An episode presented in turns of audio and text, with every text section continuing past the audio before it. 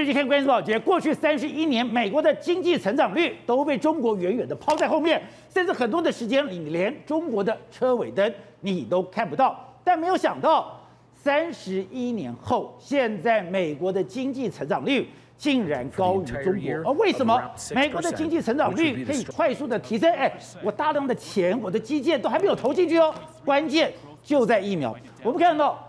中国虽然它也大量的打疫苗，可是它的科兴疫苗、它的国药疫苗没有办法对付 Delta 的病毒，所以它现在继续的封城、继续的封街、继续的封锁，在封锁的状况下，它的经济成长就会受到了一个冲击。但看到了美国，它现在疫苗就普遍的施打，甚至很多的美国公司要求。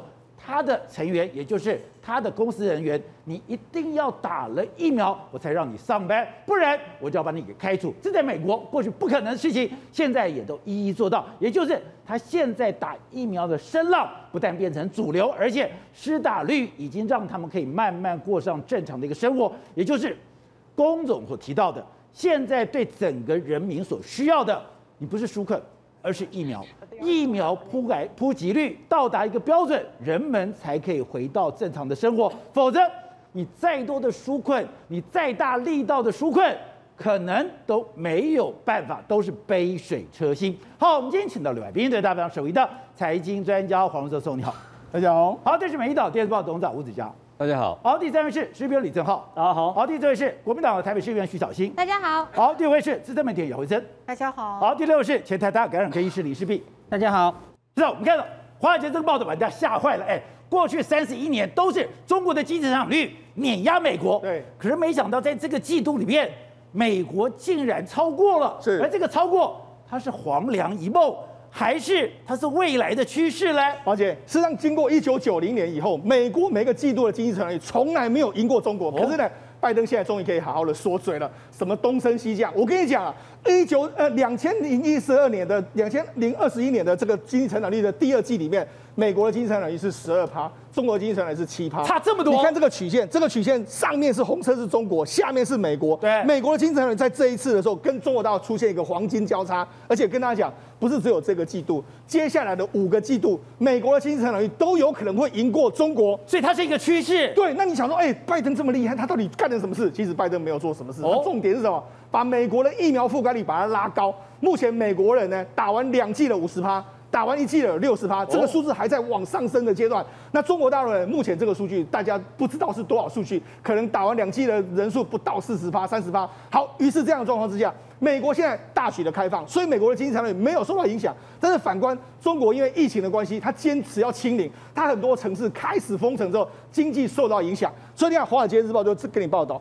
美国经济增速反超中国，受到疫情应对措施影响的，就是非常大的差异，就在这个地方。所以你说，当中国一封城，东中国一开始封，等于说我连港口都封了，对，港口封了，封城也封了，我营经济就受到影响。所以那现在重点就是在于说，你不要再进行一个封城的状态。那中国为什么会出现这样？宝姐，因为中国目前的经济压力，因为我们讲中国最重要的这个消。最重要的经济成长来源是民间的消费哦，也就是 consumer 这一块。但是因为现在很多城镇都封城了，对，你看扬州现在封城啊，北京也部分地域地区封城，很多地区都封城的状况之下，民众根本不可能消费，所以现在美中国大陆的民间消费相当相当的低迷。他们是昨天公布了所有的经济数据，全部列于市场预期啊。所以人家讲说，中国的经济有三个火车头，没有想到在这一波疫情的时候。它三个火车头都慢慢熄火了。对，我们刚才讲到是民间的消费受到影响之后，抱歉，另外两个火车头是什么？一个是投资，另外一个是重重要就是出口。那投资跟出口两个一样受到影响。抱歉，那现在很多中国大陆，尤其是像南方的这些城市里面来说，因为它有经济封锁的状况，它根本出不了货。哦，出不了货的时候，现在大家担心什么？如果今年年底，从现在到年底的时候，万一郑州封城的时候，那你怎么办？那 iPhone 十三怎么办？对啊，全世界经济怎么办？所以你知道最近为什么台湾股市在跟着在下跌？哦，主要原因就是说大家对于中国的疫情开始担心起来。一旦中国的疫情控制不住的时候，导火将会波及到台湾整个经济的状况。所以说现在中国对它的疫情是全面封锁。可是你如果从外面来看的话，它的疫情不乐观吗？对，没错，因为为什么？因为现在中国已经有十五个省市都已经出现疫情的状况，而且他们这一次是最难产的 Delta 病毒。哦，Delta 病毒之后呢，现在连孙春兰就国务院副总理，他现在都亲自到扬州去坐镇，你就知道现在整个监去扬州坐镇，你就知道现在监控的程度到底是怎么样。你看，这就是目前扬州所有小区进行所谓的封锁，甚至全面 PCR。宝杰，那。他们扬州已经进进行了八轮的 PCR，你就知道目前的监困状况到底是怎样的状况。好，那除了除了这个之外，你看最近呃，宝杰那台股最近呢，从在八月中以来已经连续跌了九天，跌九天，为什么会连续跌九天？主要原因就是在于我刚才讲到，大家担心你整个都中国的疫情之外。还有另外一个地方，哪里让台湾非常担心？就是东南亚的疫情。东南亚影响到台湾。现在，菲律宾的疫情严重，包括越南的疫情严重，包括泰国的疫情严重，包括马来西亚，还有包括印尼，这五个国家疫情都非常严重。那我们今年呢？我们台湾今年出出口了，成长率最高的就是出口到东协去。结果你现在东协遇到这个经济遇到封锁的这个状况，对台湾现在为什么我们很多电子股会跌？因为我们很多台湾的电子股在那边都设有厂啊。包括什么伟创啦，包括说在越南，我们有非常大量的这个制鞋公司，然后在泰国有非常多的汽车零组件公司，全部现在都封在那个地方。所以现在为什么台湾会跌，就是因为这些。国家都使得台湾的经济会受到某种程度的波及，所以你现在的疫苗不但是你的经济生活，连你的工业生产都有影响了。那我们讲为什么疫苗很重要？而且那我刚才讲的那些国家都是在东南亚，对不对？对。但是东南亚有一个国家是不一样的。你看现在的菲律宾啊、越南啊、马来西亚啦、啊，甚至是印尼，他们这些国家全部都调降今年的经济成长率。但是有一个国家是反向调高经济成长率，新加坡。对，就在新加坡。那你知道新加坡跟马来西亚，如果大家知道的话。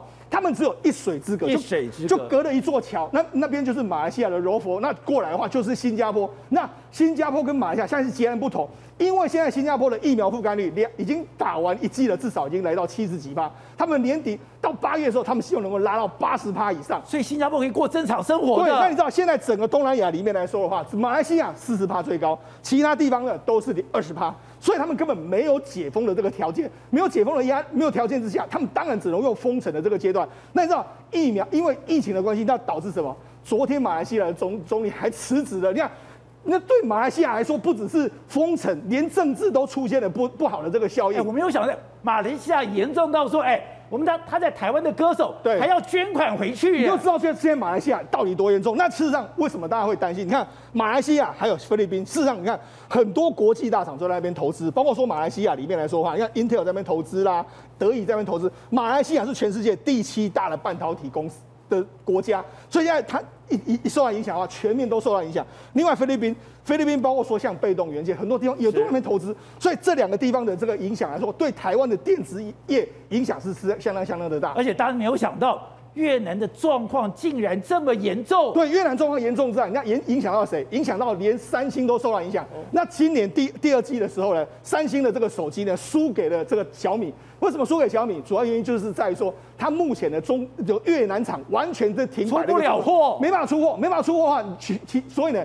为什么他们这个这个李在镕会被放出来？主要原因就在于说，他要赶快去处理越南手机的相关的问题，否则越南一直疫情严重，你没办法让那些员工正常的生活的时候，你当然会受到很大影响。所以为什么你说这个他们的这个总统说放出来是为什么？半导体加上所谓的这个这个所谓的疫苗，因为韩韩国呢可以帮越南处理某些疫苗疫苗的问题，所以当然了，他出来的话，对于整个这个越南来说是一个好的这个情形。好，那台湾刚刚讲到的。股市已经连九跌了，连九跌，我们除了受到中国的影响，受到东南亚的影响，对，那台湾呢？因为我们现在看到有些数字，哎，我的无薪假，我的很多的数字，对，看起来是不乐观的耶。没错，因为我们。五六七月开始封城的这个关系，你知道我们现在的整个失业率是来到四点八，哦，四点八是什么数字呢？四点八是从我们这个金融海啸以来的最高的时间，也就是说从二零零八年以来的最高。小英总统上任之之后最高的时间，你在这个地方，所以为什么他的民调会往下降？其实跟你的失业率上升是有非常大的关系。我们的失业率这么高了？对，那除了失业率高之外，现在无薪假人数，现在无薪假人数已经来到五点七万人。那之前呢，宝杰，那在之前的低点的时候，也就是说在没有疫情之前呢，我们的无薪假人数才四千多人，可现在已经飙到五点七万，你就知道说增加了多少。甚至最新的消息是，连这个韩社集团七月都说，哎，我要瘦身，我要裁员一百多人以上的这个状况。那除了这个之外，所有的这个指标都都说台湾的经济因为这个封城的关系受到非常大的影响，所以为什么工总他要积极的呼吁说，我们现在疫苗真的不够，因为没有疫苗能够打覆盖率再往上打的话，我们如果没有解封、没有降级的话，对我们经济成长率今年绝对是不利的影响。好，辉诚刚刚讲到的，工总过去你跑的一个单位，他特别提到，哎，他有一个白皮书，现在打疫苗，疫苗的覆盖率比你的纾困还来得重要。刚刚这样打才知道，哦，你现在疫苗才是最重要的一个战略物资、战备物资，你没有的话，你的经济生活。你的工业生产真的有受到这么大的冲击吗？呃，工总每年公布这白皮书，其实讲难听一点，就是给你算总账啦，就是算总账。对，就是你今年政府有什么东西，他们认为说对企业来讲有很多问题都没有解决，那我们就用所谓要讲好听这白皮书，讲难听一点就是说啊，跟你要跟你呃哭喊一下啊，也要跟你算一个账一下。那他们这个白皮书里面特别有提到哦。刚提到的，就是说如何协助产业度过疫情难关，是他们最关心的这一项。而其中，它里面还讲到说。首要之务就是增加疫苗疫苗施打率。他讲白了讲说，你给我们纾困干嘛？那一些其实说难听一点，我们一打开一天要赔的，如果你不给我打疫苗，我们一打开赔的钱就根本你跟我纾纾困连塞牙缝都不够。所以我们不需要你纾困，我们要的是希望你给我们疫苗。这是工总以来他们向来需要的东西。而且其实他这在这个相关里面，他还提到蛮多。他说以今年来讲哦，你说。缺柜了哈，海运缺柜了，移工难找的，物价高涨，有一些我们自己可以想办法克服，有一些我们可以自己来来来想办法。但是疫苗这些东西只能靠政府解决啊，我们一般的人工种要买，你又不让我们买，在这种情况之下，他们会认为说首要之务就是希望你赶快打疫苗。你要知道哦，讲的这些工程这些相关单位。事实上，以台塑四宝来讲，他们今年获利是非常好的。但他为什么会提出这样的警讯？为什么？因为今天你们大家有没有注意到，今天光是境外移入的激增十四个。十四个，所以这代表什么？他们很清楚的知道，就算你国门锁再久，那个都那个都是短时间的。如果你疫苗的施打率不够，你没有办法把自己全部的全全台湾的防御率拉到一定程度的话，那个攻破你的国门只是迟早的问题。虽然现在台塑集团或者是工总一些上市贵公司上半年获利表现还好。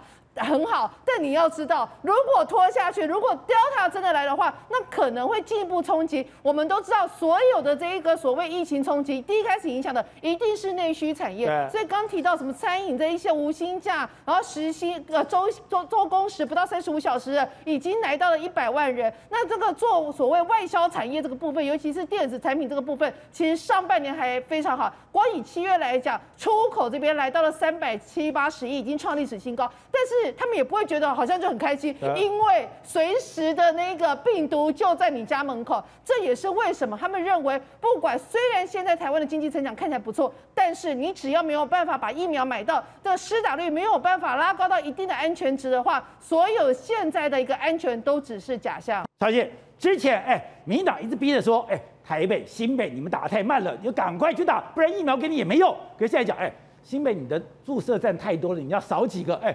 现在真的是没有疫苗可打了吗？现在真是巧妇难为无米之炊了吗？真的，疫苗不是陈时中在梦里如果有梦到的话，隔天就会出现的，因为疫苗没有就是没有。所以之前一直嫌说台北市、新北市打太慢了，所以我们疫苗其实很多的，但是给你打也打不完嘛。可是呢，你每天叫叫叫叫叫，给你的你也打不完。是，可是现在开始打了之后，发现哎。打一打，打完啦，打完该怎么办呢？陈时中要改口说，你们新北市吼疫苗施打接种站少设一点，他叫叫少设一点。对，我们当然想多设一点呐，因为九月要开学了，很多的老师不只是台北市哦，新北跟台中都一样，还没有打到疫苗。宝杰哥，你知道吗？在台北市的教职员吼，本来应该要造册的，我们现在缺口竟然还有一点八万哦。哦，今天台北市政府已经正式行文给教育部说，拜托给我们疫苗，不然开学没有疫苗可以打。对，今天在。一个网络媒体上面，他有做，你敢让你的孩子到学校上课吗？苹果做的哈，他百分之四十六点八的家长选择不敢，因为为什么？因为老师都还没有打，有些老师还没打疫苗，对，很多老师是还没有打疫苗的，所以大家都很担心嘛。那今天这件事情烧了一阵子以后，记者去问陈时中了，宝杰哥，我念给你听，陈时中怎么讲的，一字不漏，他说。这个我们现在有看到相关名单，从网上有去看相关名单，我们在整理中，因为还无法掌握确实的数目，我们现在就整体在网上面的等等等。呃，我想我们应该想办法来满足这一块，毕竟开学是一件蛮重要的一件事情。基本上他有讲等于没讲，哎，真的耶。所以宝杰哥，你昨天讲的没错，有一种人，不管在当兵的时候，或在某些办公室都会有，他讲了长篇大论，感觉什么都讲了，可是你仔细去看他说的话，所以这些老师在开学前是可以打到还是？他有两种特质，第一个是他很忙，但什么事都没做；第二个他话说的很多，什么也没说。是我读完之后，我我看标题，我以为老师可以打疫苗了，我很开心。点进去读完他整个记者会讲的文章，我不知道到底老师能不能够打疫苗，哎，看不出来啊。我们有看到相关名单，有去上网来看相关名单，我们在整理中，现在还没有办法掌握确实的数字。我们现在就整体在网上面，我们在那个线上系统去核对，看哪些需要，我们想办法来满足这一块。毕竟开学是一件非常重要的事情。然后嘞，很重要。然后嘞，不知道，宝先生，你知道吗？我们年轻人哈，有时候做作业的时候啊掏假包，我们会去上网，网络上有一个系统叫做废文产生器。对，你可以选择你要六百字、八百字还是一千字，你就把你的主题打进去，它就会生成一篇文章给你。乍看之下言之有物，但实际上什么都没讲。所以陈时中现在的发言就有点这种味道嘛。我们要问的是，所以老师第二批八月的造册什么时候可以发配疫苗下去，让他们打到？或没有，结果呢？讲了长篇大论，我还是不知道。所以真的没有疫苗就是没有疫苗，不是陈世忠在晚上睡觉梦到起来以后就会有了。拜托，赶快去催货，这个才是最要的。好，那另外现在有四百多万人，哎，想要去登记莫德纳，可是现在有人讲，你不用再等了，你再等，你什么都没有了。是。自从高端开打之后，就开始有很多这样子的消息。不仅哦，他一开始讲说，好多人来登记系统预约哦，以前 AZ 跟莫德纳都没有这样的现象，没有挤爆系统啊。可是我回去查，有第一次开打的时候，七十五万人第一天灌进来挤爆系统，跟第二天他们现在讲的这个高端，只有四点二万人第一时间挤爆系统，最后一整天下来后，三十万人去施打，数字明显有落差。可是现在指挥中心好像推销员一样，就是要你一定要预约高端，再不打没有喽，很抢手哦，这就是一种饥饿行销的策略。所以他开始讲哦，年轻人呐，好，你要赶快来登记高端跟 AZ 哦，如果你。来不及跟登记到的话，你 BNT 你也没有，莫德纳也没有，你就没有疫苗可以打了。借此下让很多现在可能工作有需求，比如说一些老师担心未来没有疫苗可以打，所以只好去登记高端。可是明明现在 BNT 就正在做我们的货了，我们都知道接下来九月都有可能会进来，为什么要跟年轻人讲说 BNT 你可能也打不到呢？这就是让大家觉得很奇怪的事情。好，正好刚刚讲的是，你看全世界的例子都是，你今天。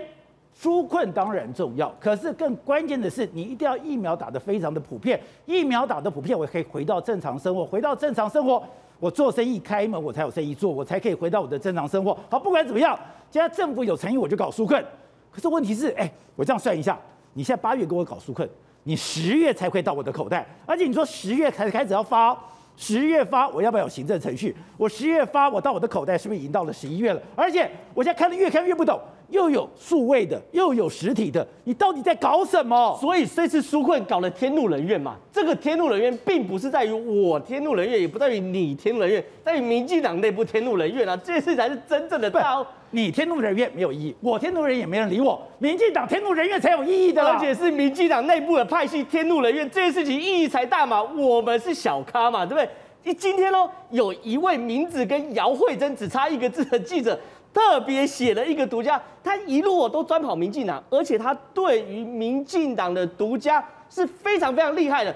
他这篇文章透露的资讯量太大了。三件事：第一个，苏贞昌与党团的关系已经直变；第二件事情，第二件事情哦，苏贞昌无意听从他人建议，而且哦也不给其他派系资源，白写白喽。第三件事情，年底公投是苏苏贞昌的信任投票，你什么？年底公投的信任投票是压时间点了啊！所以他说郑国会要讲说，过去郑国会哦跟苏苏苏院长完全配合，可是呢，我完全配合的结果呢，我被当成苏贞昌的细汉，我当苏贞昌的细汉，那我不如去拥抱民意。为什么？因为我完全配合，结果没有得到任何派系应该要有的资源。民进党规矩，你吃肉我喝汤，或是你吃大块肉，我分点小块的肉。结果呢，你肉全吃完了，然后一点汤、一点小肉都不给我们吃，派系倒戈嘛，这是董事长昨天翻脸了，翻脸了嘛，所以这次才会发生这种事情嘛。就今天有一幕让我们看到，就是这个所谓苏贞昌去那个嘉义巡视的时候，苏贞昌被问到说，哎。这个你跟蔡系的立委沟通沟通，英系立委啊，英系立委沟通沟不沟沟沟通有没有问题？结果蔡宇给我在背后大挑眉，挑眉，又挤眉弄眼，这个挑眉实在太有趣。你看，所以他被问到的时候，然后呢，蔡宇的眉毛，你看，他给我大挑眉，哎，这像哦，所以那个挑眉的实验是。你跟英系立委的关系，对，在英语那边做鬼脸，在那边做鬼脸呢？哎，这像是以前的酷吏苏贞昌嘛？后面大家还帮他演，没有啦，因为蔡宇眉头眉毛比较粗啦，所以说他这样，哎，眉毛比较粗也不会再这么敏感，再这么敏感一题，要是我就垂头头垂低低的，尽量不要表，就蔡宇没得听了，对，没有再怕了嘛，过去那个酷吏的形象没了嘛，所以说我觉得这件事情真的对于我们来说，我们还有点抗戏的感觉，可是对于民进党内部。绝对是茶壶里的风暴。好，所以董事长，我们再看一下蔡宇。哎，蔡宇是一个很可爱的人，他也是一个很忠厚的人。可是 他觉得这个挑眉的时间点也太有趣了吧？这叫做挤眉弄眼，挤眉知道吧？其实，其实蔡慧珍，呃，上报蔡慧珍写的文章啊，我们昨天全部讲完了，对，对不对？这个就是党内倒戈嘛。哦，所以他已经苏贞昌的时间已经到了，就是我昨天讲是二月嘛，二月就是公投结束嘛。就是这这个东西，公投结束以后，他一定要给他一个漂亮的身影，他就下台了。那至于说这个宪法规定说只有任不能免啊，那个是鬼话了。对，其实总统说百分之百的生杀大权啊，总统不想用的时候，他就会走。可是我没有想到，这个五倍券的风暴这么样的大，这个五倍券真的造成了行政院跟整个立院党团的质变。宝杰。冰冻三尺，非一日之寒。民进党给他两个人嘎嘎骂了，一个吴子嘉，一个王世坚呐。啊，王世坚有一天在楼下碰到我说：“哎、欸，有没有搞到开除党籍嘞？吓都吓死了，开除党籍又要来了，你知道吗？但这一次是触动了民进党的基本了，哦，根本的问题，因为他触动的是什么东西？就是民进党的基本盘嘛，因为他要跟老百姓要钱这个事情呢，就很简单。你说这个人替不替？替？到现在一千块都不给了，对不对？对，还能够叫做五倍券吗？你这个五倍的倍怎么这个倍数基础都没有了嘛？一比五有个倍数嘛？现在是一，现在是零比五啊，对不对？还他连固执到爱民主爱个记得挺多了。就一定要把它变成五倍券，而且我不懂的是说，你非要印不可，你不但要印，你还要印得很精美，印得很精美的时候，你要十月才出来，哎，对，这不是缓不济急吗？还有更严重，我告诉你，十月份如果说有新一波疫情的时候，冬天到了，你知道吗？对万一有一波新疫情起来的时候，请问你这个五倍券能够消费吗？你还能够鼓励民众出来消费吗？这民众怎么办呢？他拿这个券不是拿了废纸一张呢，对不对？所以这个又是另外一个问题产生，它完全一点一一点这种所谓的这种预知之明先。完全都不知道，他对未来的社会长成什么变化，他也不晓得。那现在这个政府确实是有问题。你看今天工总这个报告更可怕。对啊，工总报告很简单，就是讲半天不是纾困嘛，就是你疫苗嘛。你疫苗不解决，你这个什么事情都不能解决。对然后可讲的很简单，疫苗要给战略性的产业的优的人才优先施打嘛。是。讲那么清楚啊！台积电四万个人，你要不要给他先打？对。鸿海的要不要给他先打？你台塑这个华华亚科那么多都是在要优先，你结果他是什么东西？他是一二三类优先施打，这个是什么东西？第二类是政府官员嘛。他然后现在今天我真佩服啊，陈时中是中华民国了不起的部长，怎样了不起？哇，面面皮搞干的哦，现在不知道是怎么点到定出来，你知道不？这么简单呢？那我请问你，你第二类是不是全部施打完了？为什么到了四十岁以下的时候打不到了，变成非要打高端，你就变成一个相对剥夺感出来了。因为民进党的相重要的未来决胜政权的基础，他一句话把它打烂掉，他能负责吗？他不能负责。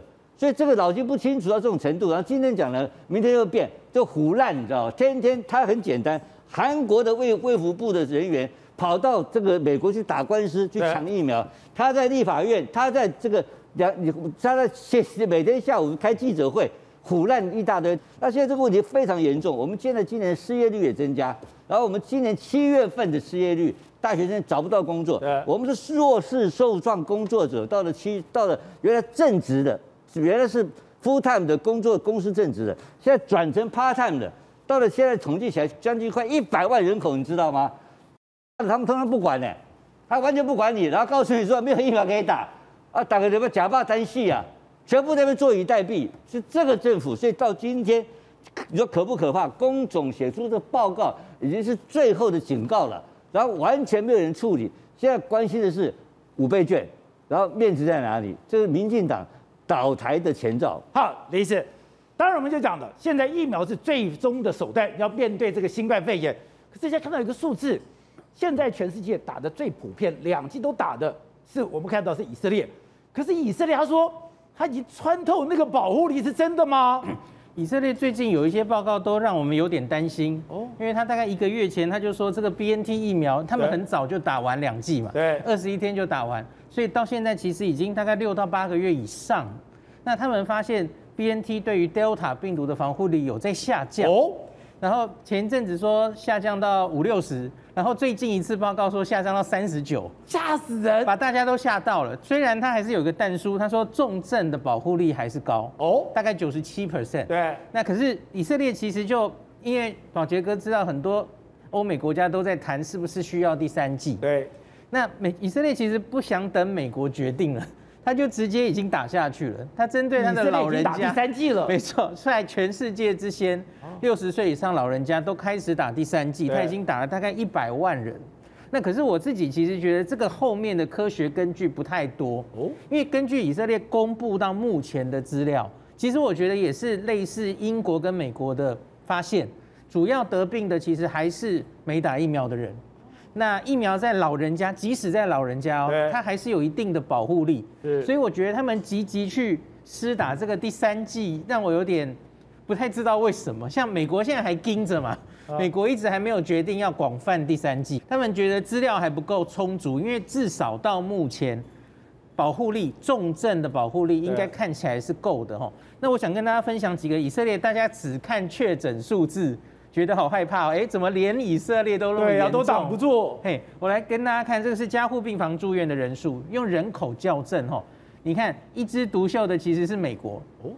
你看美国翘起来了哈，对，很高。可是其实以色列跟英国加护病房因为重症住院的人数是差不多的，所以其实我觉得没有那么严重。那你看死亡更是啦，死亡这三个国家用人口校正之之后都还没有跳起来。对。所以我觉得这三个国家其实疫苗都打的蛮多的，所以只看台面上说确诊的数字这么多，不一定能反映他们疫情严重的。那我们台湾现在讲，哎，我们现在的疫苗覆盖率已经三十八趴了，可是一剂这样子够吗？那我们本来希望说我们现在有国产疫苗，可是一个联亚你现在过不了关，而现在的高端，大家也担心你的量产真的够吗？呃，我觉得我们长久以以来不是都抓六十五 percent 吗？对，三千万。我觉得现在在 Delta 的时代，应该很显然的是不够。对，六十五 percent 不够。那我们已经多次跟大家讲过，Delta 可能 R 零值在五到九或十之间。美国 CDC 说类似水痘，对吧？哦、所以因此它换算出来，我们可能需要的覆盖率是八到九成。而且这个八到九成可能是要打两剂才行，两剂八到九成，所以因此这个我们现在是接近四成嘛，吼，一剂。那可是我觉得我们还有很长的路要走。对。可是我觉得大家也不用太紧张或担心，吼，因为对 Delta，假如只是防重症的话，其实一剂一根据英国的效果。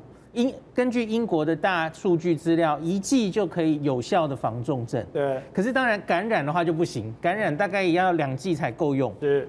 两剂大概只有一剂的，不管是 BNT 或是 AZ，大概对 Delta 都只有三成的效果。所以因此疫苗还是要越多越好。好，那但是我们现在虽然我们的本土确诊率现在这两天很低，今天只压到只有四个人。可是我们的境外很多，没错，而且我们的境外不但多，而且都是几乎都是 Delta。应该说境外的多寡，其实就是反映国际的疫情的严重与否，就跟去年四五月一样。其实去年原来二三月我们是先有一个本土的，对，本土案例其实比较多哦。可是，在有一天之后，忽然就变得境外越来越多，然后越来越多哈，就造成去年五月那一波。那所以我觉得现在有一点类似这样的味道，每天。我们的境外忽然又可以到十几例，然后开始超过本土案例哦。那所以我一直觉得，然后罗毅军每个星期五都跟我们说，几乎很多都是 Delta，我就觉得 Delta 就蠢蠢欲动，准备随时试探我们的国门，随时准备进来。所以我觉得我们真的要为 Delta 做好超前部署。新闻一带给你不同的观点，最精彩的关键时刻在东森新闻二十四小时 YouTube 直播，赶快来按赞，还有开启小铃铛。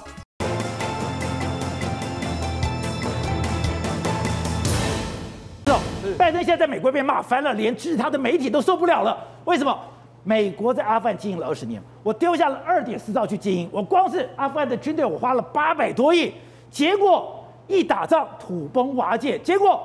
美国人莫名转倒灰，没事，没错。事实上，现在拜登呢，虽然说他为自己辩解啊，说是这个川普的问题啦，说是这个阿富汗军队的问题，可是很多美国人都不是这样认为。他们说你在执行面上面，或是情报判断上面出了很大的问题。情报判断？为什么呢？事实上，拜登之前才说啊，这个神学日政，这个神学日政权不会这么快的攻进政府，就没想到他才讲完没多久之后，马上就攻进神学日政权，不但攻进这个喀布尔，他还占领了这个总统府。你想要扶持这个贾尼，哎，他就说他跑掉了。跑掉的时候，俄罗斯现在出来说，哎，你知道吗？他要跑掉的时候，他居然载了四个车子的这个钱啊，还有一一辆飞机的钱啊，要往外跑啊。他四个车子的钱代表是里面是美金哎，而且宝杰他说很多钱来不及丢，还放在还放在跑道上面，所以呢。你扶持的是个怎么残败的这个这么怎么腐败的政府？哎，都被人家挖出来，还不止这样，让美国更难堪的是什么？我们为了要扶持你们阿富汗的政府军，我们花了八百亿美金，结果现在这些扶持政府军的武器，宝杰上现在落到这个塔利班的手上，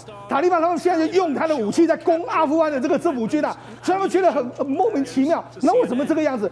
因为阿富汗的战军队根本不堪一击，所以呢，他们很快就拿到拿到所有的这个美军的这个装备。你看这神学士的兵上面拿的是什么？他们现在是美军的这个 M 十六的步枪啊！美国看的说，哎，你在打这个政府军，居然就是我们的武器啊！还不止这样，因为美军撤退的时候，或者阿富汗军队在撤退的时候，很多东西都被他们拿到，像连战车都被拿到，还有悍马车。那他们为什么最近会推进的这么快？因为他们拿到大量的悍马车啊，他们就快快快速的开进这个各个地方，有这么。轻便的这个恐怖分子最爱就是这种悍马车，他们很快就移动非常快速，所以为什么能够那么快速拿下那么多城？你说政府军的人数、政府军的装备都比塔利班好，而且美军花了二十年来训练，对，结果一碰就倒了，完全都打水漂。你我们还用现美国还说什么？我们用现代化的这个设备要支援他们，就没想到一碰。好像这个豆腐渣工程一样，完全都垮。那甚至还有传言说，连这个直升机都被他们拿到，直升机都被拿走。所以你就知道，现在对美国难堪的是什么？你走了显然是太仓皇，你有点点是夹着尾巴跑掉那个感觉。所以连美国都觉得说，这怎么会是这样呢？太尴尬是，本来讲说他至少可以撑两年，后来讲撑几个月没问题。哎，美国是真的要离开是八月三十号，是八月三十一号，结果没有想到，你还没到那个时间，美军还没有真的撤走。你就全面崩溃了，而且现在很多画面来说的话，我觉得对美国的形象也不是那么好。为什么这样讲？你看，至少现在美军要开始起飞，要要离开这个阿富汗的时候，你看下面很多人啊，他们跑到这个跑道上面来说，他们就希望连你看连这个飞机要起飞的时候，宝杰都还有人在这个机机机飞机外面。还被他拍到说，哎，有人哈，疑似还在起飞之后，他还在机场外面，他后来掉下来这个状况。哎，你美军这样子，你是不是有一点点罔顾人命？甚至还有传出说，他们疑似在这个地方，因为人太多，他们有开枪。哦，开枪的话，是不是有打到人？哎。这个对美军来说都是一个非常非常不好的这个形象。那除了这个之外，所以要走这个大家的这个要撤军是大家的共识。对。可是怎么会撤得如此仓皇，如此难堪？对，是特别是这张照片也被人家骂。为什么被人家骂？因为一台 C 幺七的这个飞机里面来说，宝姐照理说来说，起一百多个都算很多了。但他们美国的记录最高在越战的时候撤离的时候搭载四百五十二个就已经很夸张，就没想到这这台 C 一七的起飞的时候。好了，他们跟塔台说：“哎，我们里面再多。”一开始他说八百个人，塔台翻疯掉，一飞机能够站下八百人。后来证实是六百四十个人。但是你看，人前胸贴后背这样挤成一片的这个状况，大家都想要逃离这个阿富汗，所以你知道这完全不在美国的这个意料之之中嘛。所以显然美军在这一次撤退的这个过程里面，也是完全慌乱的这个手脚。这代表说，现在美国对于这个。阿富汗的政府对。对他们的整个战力，对。对他们整个保卫国家的意志力，对。完全不了解。也就美国完全在这状况之外，甚至你要逃的时候，你看这是前几天的这个美国相关的媒媒体公布了，科技公司公布。你看，这在前几天的这个状况，美军准备要撤离的时候，很大批的人已经来到了这个飞机场外面，机场外面的这个十字路口。你看，很多车都停在这个地方。这是机场外面。就是阿富汗他们相关的人想要进到这个机场。那进到机场里面来讲的话，你可以看，这是当时一开始的这个这个飞机在这个地方，然后他们的部队都在这个地方，但是部队根本管不了那么多。为什么？你看密密麻麻的人，就你看一个黑点一个黑点。我们进去看，进去看，那里面黑点都是人，全部都是人。他进到这里面了，哎，表表示什么？你在撤退过程中，你根本也围不住那些所有的这个难民，他们就跑进来。那跑进来之后，你知道，差一点飞机就没办法起飞，还影响了他们的这个所谓逃难的这个路线啊。所以他现在甚至怎样？保田上还有传言说，你看他们在撤离的时候，也现在这个这个画面，你看他们在撤离的时候，很多人还爬在这个这个所谓的枫桥上，桥上面，甚至还被他传言说，你看你拿着这个这个枪。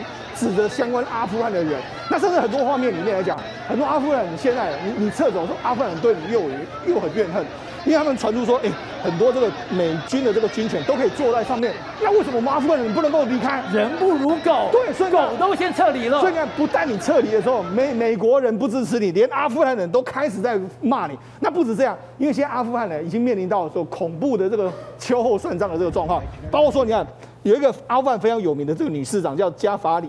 他就说呢，哎，因为他当初的这个当选市长的时候，其实神学士政权是比较不喜欢女性女性参政的，所以他之前就已经被暗杀过三次。然后他的父亲呢，被神学士干掉了。就他说他现在怎么办？他逃不走。他说我只能够坐在这个地方等他们来把把我处决。那除了这个之外，还有很多过去跟美军一起合作的翻译啦。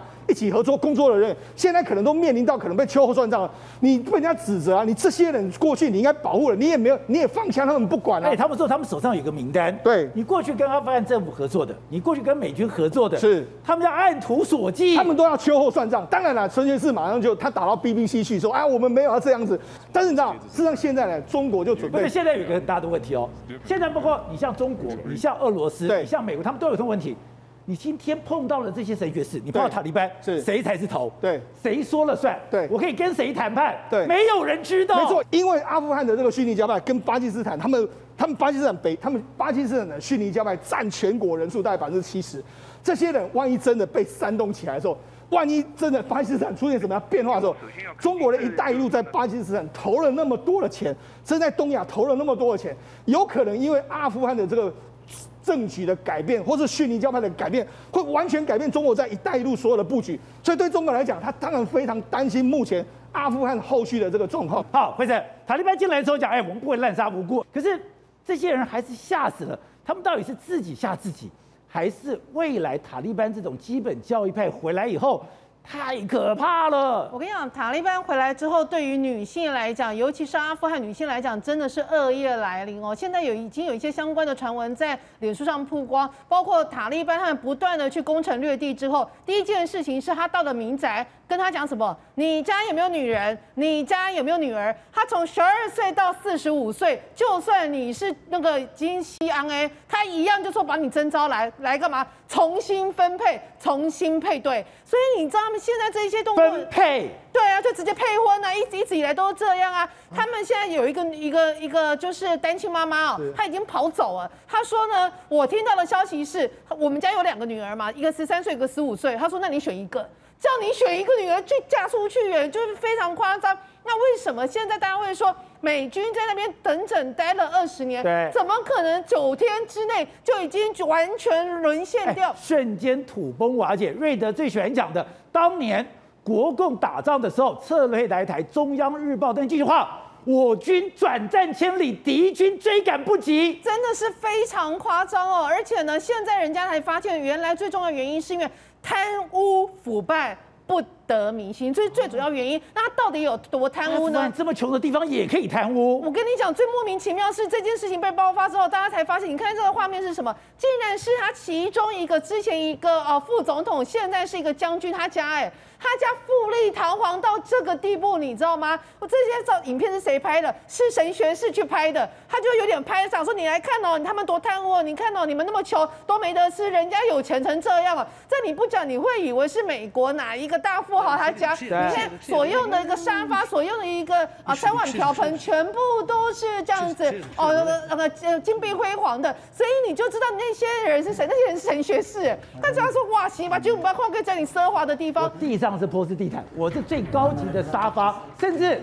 我上面是水晶灯，我用的器皿都是金的，空？对，然后那个人是谁？那个人其实是他们一个大将军哦，然后这个大将军有穿着他一个军服，他们后来这一些神学士就轮流穿上他的军服在那边弄，就取笑他什么？意思就是说你们真的都是贪污，你们民脂民膏是你们拿来 A 成，然后变成是你们把你们家弄得如此的金碧辉煌，所以你们眼里面根本没有人民。他用这种方式来告诉全阿富汗人说。我们塔利班来了，我们会让你们大家日子过得更好，而不是像这些人一样。你看这些是什么场合？场合？这些人冲进总统府的官邸，耶，冲到总统府里面坐在那边。我跟你讲，坐在那边代表什么意思？代表着说我们现在在神学士已经全面掌控了，而且最荒谬的一件事情是，没有遇到任何抵抗，没有任何军队抵抗。不是，我觉得最不可思议的是。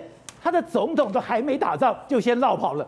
总统落跑也就算了，有四车的美金，居然上不了的这个飞机，上不了飞机就算了。哎，他的侄子。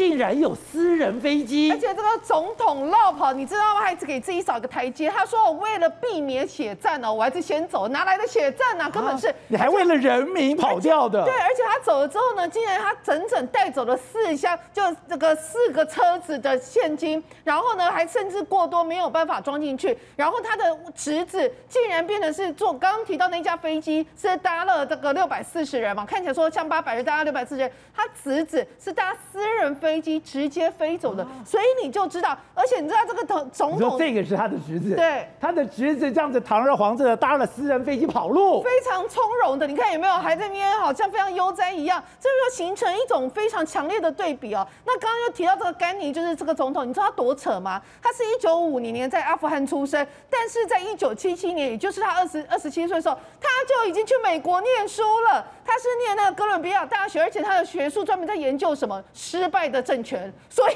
难怪他就失败。然后呢，最夸张的一件事情是，他从一九七七年到就是两千年这这中间，他根本都在美国生活。所以事实上，他们阿富汗人后来出来讲。他哪是我们阿富汗人？他根本连当地的语言都不会讲，他根本是美国所扶植出来的一个傀儡。这也是为什么他的不得民心到这个地步。那我们现在刚刚提到，就是说非常奢华的一面。我们现在换另外一个来看，其实你看你会非常难过。阿富汗，大家会讲说，哎，你们这些军队的人怎么会呃，就是完全呃弃械投降？对呀、啊，你打都没打就跑路。从今年四月、五月开始，美国宣布要撤退之后，就是要要撤军之后。他们竟然第一线的军的军人就已经没有拿过薪水了，没粮饗，完全没有薪水。他们甚至只有什么，竟然只有马铃薯啦，给你一袋马铃薯，叫你去拼命，再傻的人也不会要。所以这就是为什么人家会说你完全没有办法有阻挡能力，因为所有吃香的喝辣的都是那些坐办公室的，都是那一些有办法的高官。我们这些第一线拼命的人，我们怎么拼？好，对的。现在看到阿富汗的样子，很多人惊掉了。今日阿富汗，明日台湾。不能相信美国啊！说这样话的人呢、啊，表示他完全不了解国际的局势哦。为什么呢？因为阿富汗跟台湾完全不能相提并论，不能相提并论。你要知道，台湾的部队跟这个阿富汗的部队是完全不一样的嘛？为什么？因为很简单，你知道阿富汗的部队的军饷是美国美军出的，美国出的，美国出的，所以他们战吃空缺。三十五万两千名的阿富汗部队呢，有十万名是幽灵人口。根本就找不到人呐、然后另外扣掉以后还有二十五万，对不对？事实上，真正能够这个叫做部队的只有八万人呐、啊，八万人塔利班也不过七万人。可问题是，那么支援塔利班的人更多，所以加起来超过二十几万。你给你最好的装备，你都不能打。那为什么说台湾的国军不能这样说？因为很简单，台湾的国军，我跟你讲，为什么我说打仗靠的不是武器，是士气。一九四九年国共战争的时候。我们那时候美美国给我们的部部队呢，最精锐的装备、最精锐的武器，还不是打输了，还不是来一个我军转战千里，共军追赶不及，你知道吗？我一直逃，兵败如山倒，不堪一击啊！因为很简单，士气溃败。现在阿富汗就是这样的，士气溃败嘛。台湾不一样，台湾七十几年来，从古宁头大捷、八二三炮战马上要来了，八二三炮战到海战到空战到所有一切，台湾七十年来包括密密麻麻，我问你啊。我们的军饷是谁出的？我们自己出的。我们的这个跟美国买的这些武器呢，也是自己用台湾的钱去买的。别忘了哦，阿富汗的部队虽然有接制来自于美国的黑鹰直升机、重机枪，还有这个悍马，这个等于说悍马车啊，可是你不要忘了，台湾从陆海空军都是自己的国军。然后除此之外呢，台湾还有自己的飞弹，明后天还有飞弹试射，还有包括熊二飞弹、熊三飞弹、天剑飞弹，还有包括天空飞弹，包括万剑弹，包括雷霆两千，这个都是台湾自己发明的。为什么？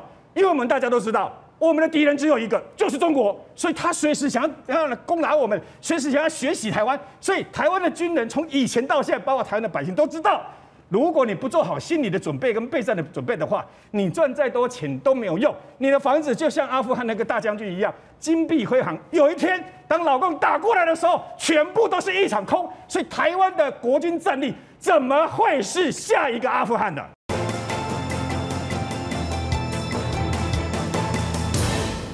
你的好朋友胡锡进在他的点名你了，对，他在他的微博上面点名我说我在肯定他，哎，他说你的视野之小，逻辑之乱，让他哭笑不得。为什么你知道吗？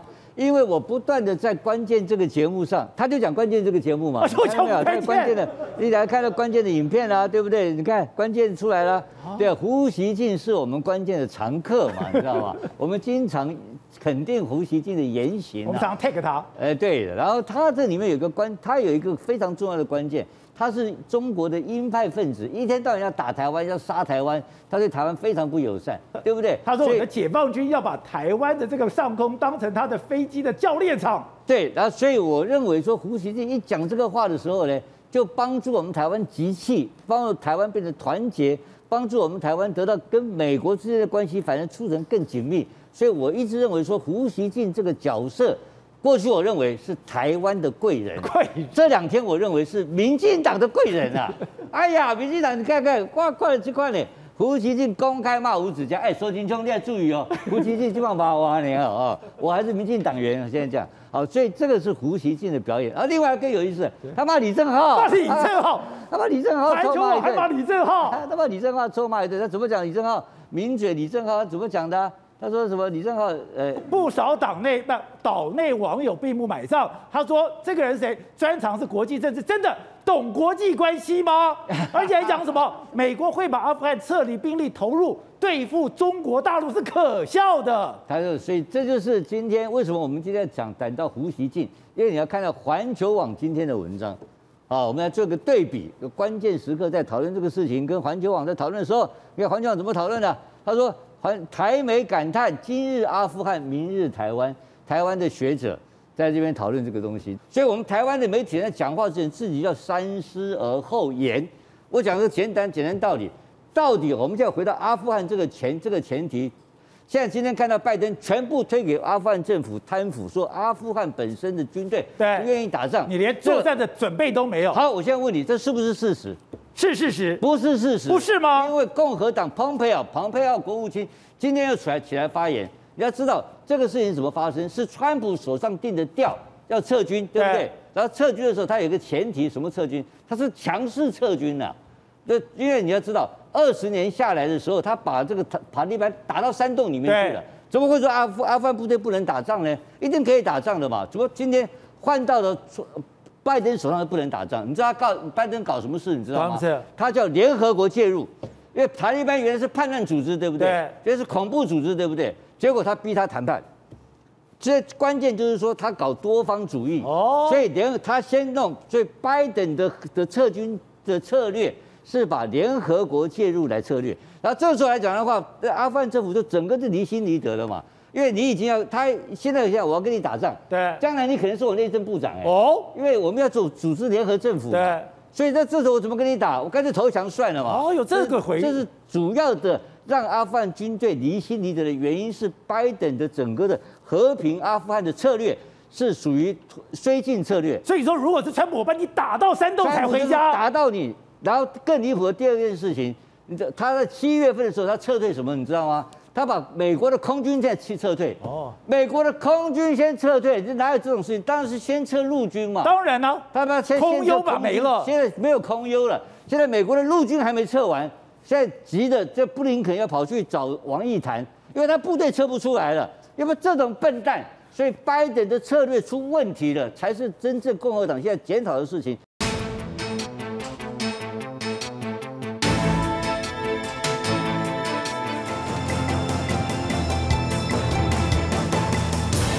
看关键时刻，现在全世界焦点都放在阿富汗。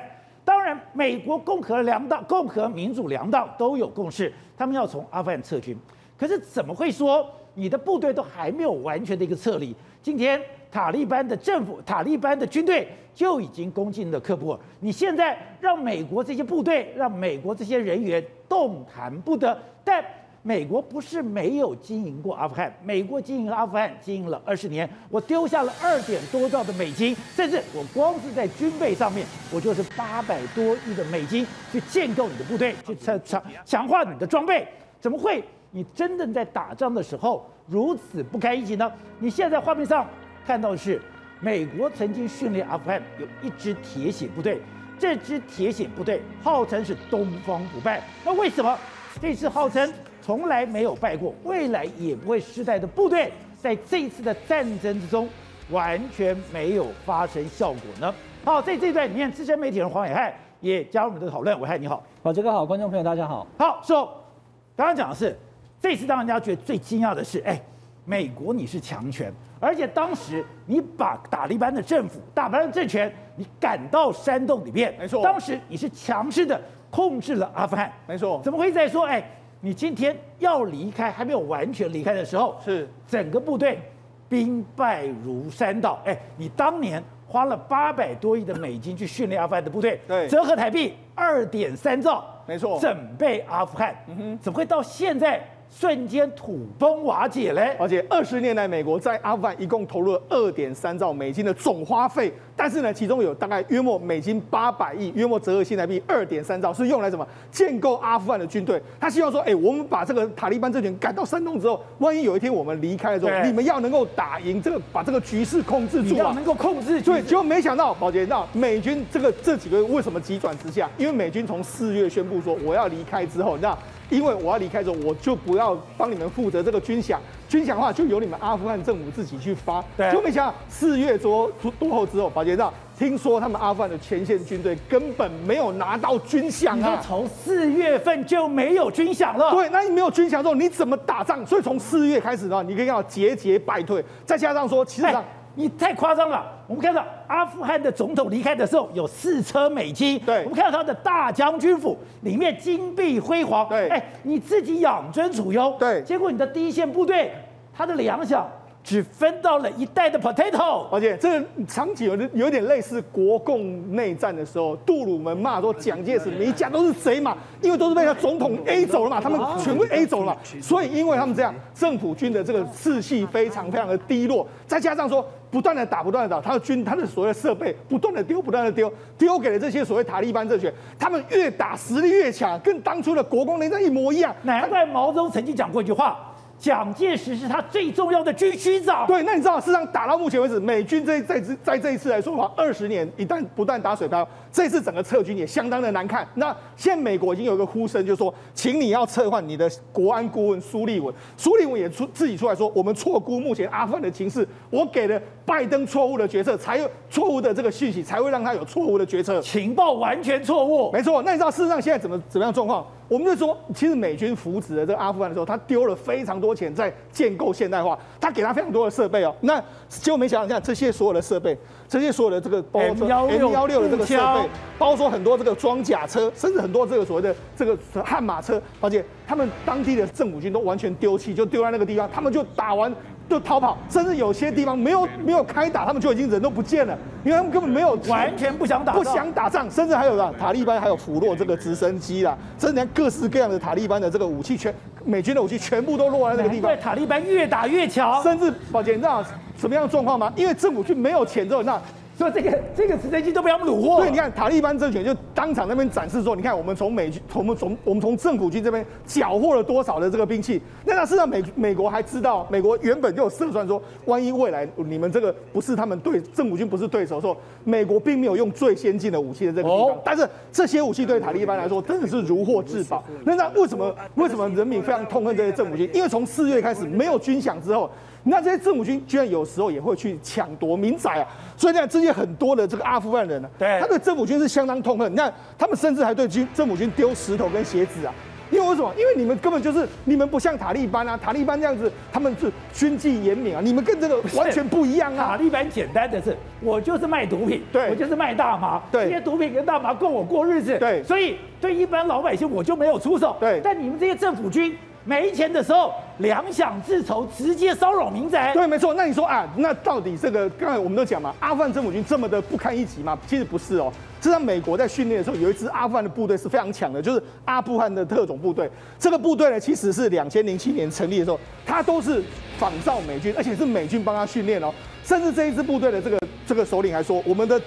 突击队从来没有输过任何一场战役，我们跟塔利班打的这个状况之下，也都没有输过。你说我现在看到的部队，对，是阿富汗的部队，是完全的美军配备，对，完全美军的战术，对，很能打的。对，他是特种，他是说无人机啦、装甲车，还有夜视镜，那些都是一模一样的。就没讲，宝杰，他跟我们国共内战里面的张灵甫是一模一样，是吗？为什么？他当初在六月的时候，他跟他跟塔利班政权真的在北部打了一场硬仗，对，他真真的其实扎扎实实的跟他们打，打得非常的非常好哦。他需要什么？他需要援助啊。因为他被困在里面，塔利班就是用所谓的乡村包围城市，他们就用包住你的这个军队。张灵甫等流逝的部队就是不来，你就是没有来，你他就要等。哎，空中支援在哪里？空中支援没有到，你其他的部队有没有支援？没有，这支部队就在那个地方被塔利班这样完全的困住之后歼灭掉。歼灭掉之后，那塔利班非常恨他们，你看公开什么处决这些人，公开处决，就公开处决，而且还在那边喊说真主万岁，然后就开始叭叭叭叭就把他们全部枪杀。反正你只要是说阿富汗。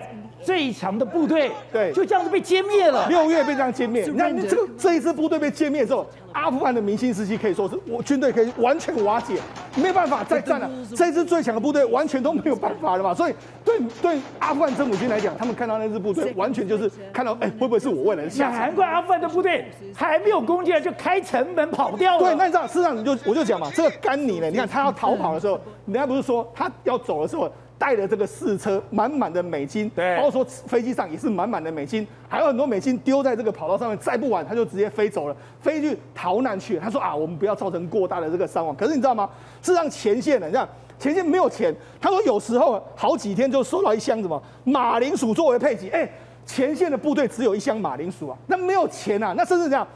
其实，其实阿富汗有两百一十一台飞机，哦，这是美军给他们的一个飞机。它有空优，有空优，但是问题是这些飞行员不想飞，不飞，没有钱啊。而且那打到后来之后，这些其实也都没有油可以飞，完全都没有东西。他们虽然有非常好的设备，这些未来等着就是要让啊这个说塔利班政权完全的接收嘛。难怪美国那么生气，哎，我钱丢下去了。刚刚讲的那支部队，我用美国的教典，用美国的军备，用美国的方式训练了你一支无敌的部队。你这支无敌的部队，你竟然没有好好的珍惜，让它被歼灭掉。所以美军也很无奈，他就说：“哎、欸，我们训练你们这些部队，然后我给你们资源，也给你们协助，这些我们都做了。可是你们的打仗的意愿，我们实在是没办法帮你控制。那主要原因是什么？因为现在他们军人真的没有拿到钱。那我我必须讲啊，除了美国，除了这个塔利班政啊，除了阿富汗政权没有发给这个政府军钱之外，实际上美国在整个阿富汗的建军，其实还是有一些盲点出现。怎样盲点？什么盲点？保杰长。事实上，他就说：“哎、欸，我们要建立所谓的现代部队。现代部队来说的话，那第一个要仰赖所谓的空优。对所以他他为什么给他两百一十一架的飞机？里面包括说有直升机啦，包括有战斗机。但是呢，他美国的八八点五兆美金上面，其实大部分都花在这些空军上面。哦，因为空军的维护是相当相当贵。就这呢，好到谁？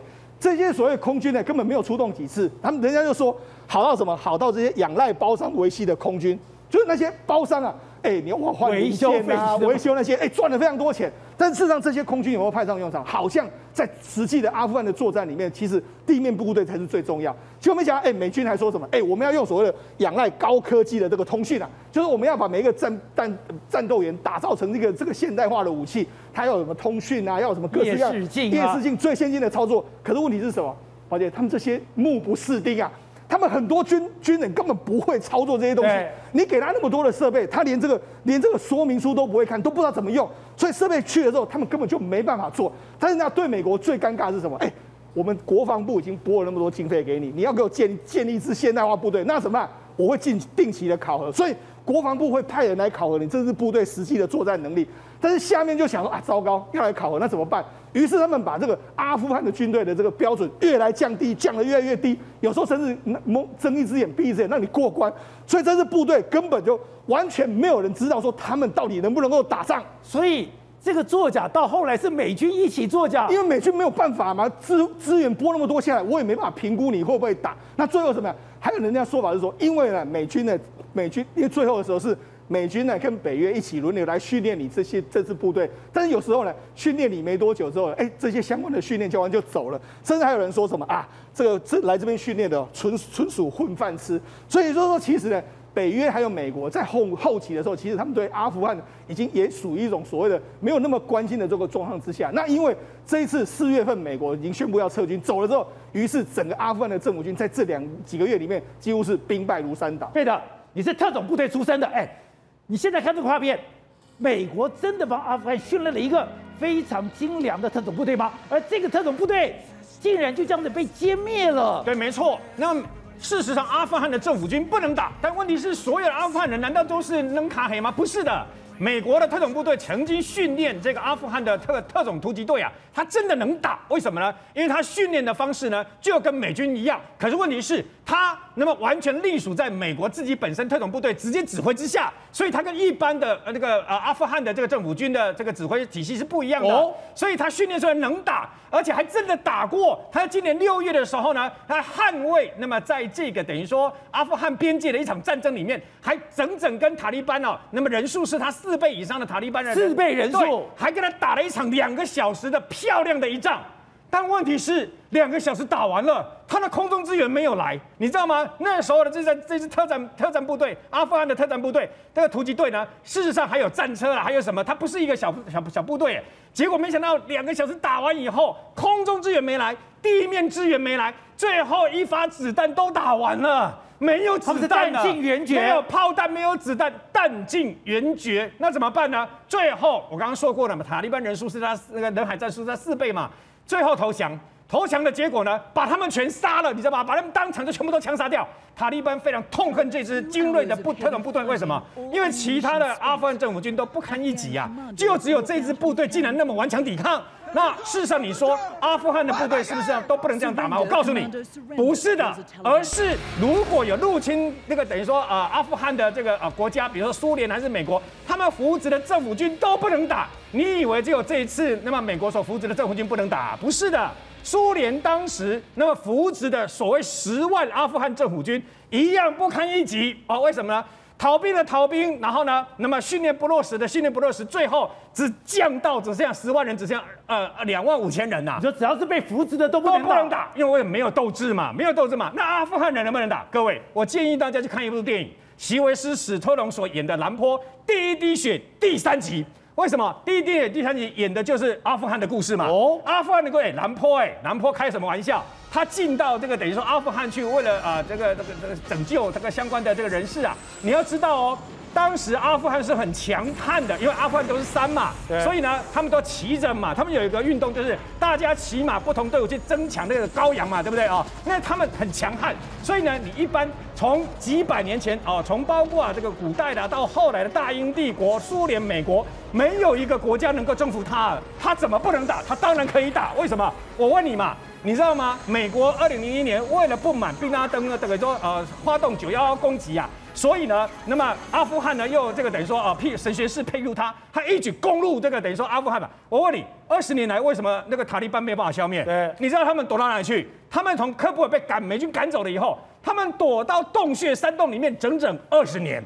美国为了要消灭他们哦，所有最精锐的武器，那种所谓钻地炸弹，对不对啊？钻地炸弹就是直接打入，对，打入三层地底下的那个洞穴，专门用这种炸弹来对付他，没有用。没有用，你炸了一大堆没有用。塔利班永远能够在这个洞穴里面来去自如，而且更恨美国啊。所以呢，他的他的战力，我跟你讲，这一次是因为政府军太弱，不是塔利班强到世界无敌，不是的。他如果无世界无敌，他就不会二十年前被美国打成这个样子了。那问题来了，那美国事实上所扶植的政府军真的不能打吗？错，各位，有一部电影叫《十二猛汉》哦，《十二猛汉》演的是什么故事？就是二十年前，那么当时呢，美国。因为不满这个等于说塔利班神学士，所以呢，他们派了十二个绿扁帽的特种部队，还拍成电影啊。然后呢，他们进到哪里去？进到北方联盟，跟各位介绍一下，塔利班神学士不是很厉害了吗？对。然后呢，占领了这个，他们总共整整统治一九九六年到二零零一年，统治了这个阿富汗五年嘛。但是他只统治了百分之九十的国土，为什么？有百分之十的国土怎么打都没办法征服，那个地方就叫北方联盟，就是现在阿富汗政府对他打不下来，所以这十二猛汉的故事就是这十二位绿扁帽特种部队去跟十跟这个北方联盟和那个那个等于串通了以后呢，然后他们把它吸收了以后，一起那么打进去这个等于说阿富汗，最后成功把塔利班给赶走。可是问题来了，哎，能够顽强抵抗塔利班呢？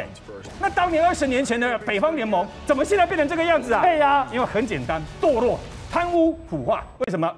你要知道，政府军里面百分之四十的军队的干部啦、高官，全部都是要北方联盟出身的人。哦，所以呢，你在阿富汗那么相关的政府军里面。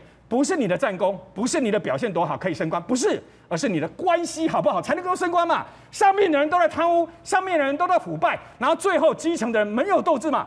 打仗打的不是武器，是士气。所以阿富汗的这些政府军没有人有士气，而且我告诉你，三十五万人里面呢，还有包括阿富汗的警察，你绝对想不到的。警察是维护这个的秩序的嘛？对。阿富汗的老百姓痛恨阿富汗的警察，为什么痛恨？因为他们比黑道还坏，你知道吗？他们比黑道还坏，他们会欺负老百姓，然后呢会侵占老百姓的财产，然后呢在各地呢施设栅栏、抽税。所以呢，他对老百姓来讲，阿富汗的警察跟政府军就是他们痛恨的对象。这可以解释为什么塔利班只有区区七万人，却可以。